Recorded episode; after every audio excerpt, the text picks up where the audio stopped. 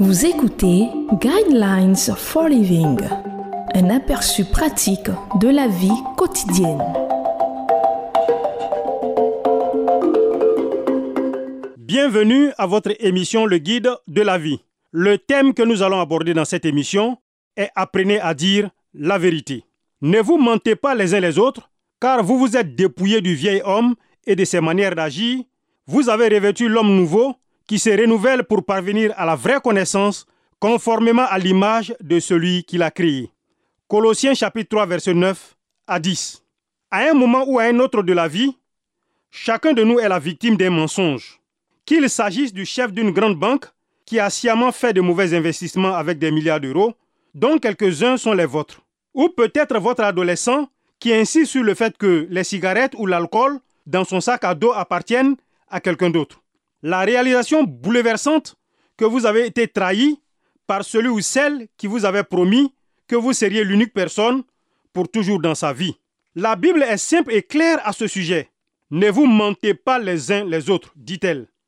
Dieu, qui a conçu les êtres humains et le cadre des relations humaines, a voulu que la confiance soit le lien, l'atmosphère même des relations. Le péché, qui a brisé la première relation entre Dieu et l'homme, a d'abord été fondé sur un mensonge. Cela a coûté à Dieu son Fils pour nous apporter la restauration. Depuis lors, les mensonges que nous nous racontons à nous-mêmes lorsque nous pensons pouvoir vivre sans Dieu n'ont apporté que de l'affliction à travers toute l'histoire humaine. Après avoir menti, le pardon peut être obtenu et la relation peut être restaurée. Mais parfois, comme pour un vase de cristal finement taillé qui serait jeté au sol et brisé en mille morceaux, les relations humaines peuvent ne jamais être les mêmes. Jésus a dit que les mensonges viennent de Satan. La tromperie a toujours fait partie de sa stratégie.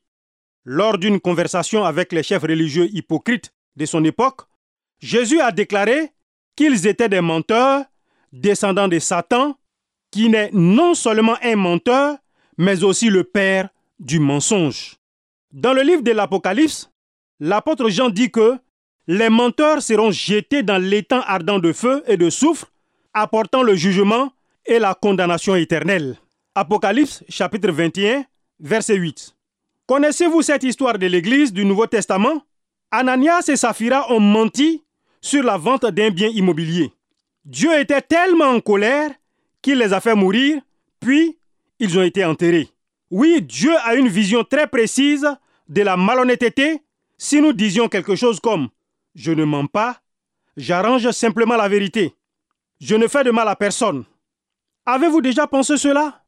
Vous mentez quand vous vous dites ces paroles. Jésus nous a enseigné que votre parole soit oui pour oui, non pour non. Ce qu'on y ajoute vient du mal. Matthieu chapitre 5 verset 37. Vous pouvez toujours dire la vérité et profiter de la joie et de la paix d'une relation honnête et authentique avec Dieu et dans vos relations avec les autres. La malhonnêteté et la tromperie sont des habitudes que l'on apprend et qui, par la grâce de Dieu, peuvent être désapprises.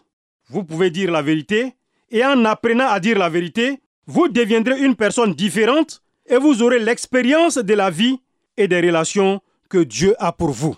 Je vous conseille de lire Ephésiens chapitre 4 verset 20 à 25. Le sujet est la malhonnêteté, la tromperie.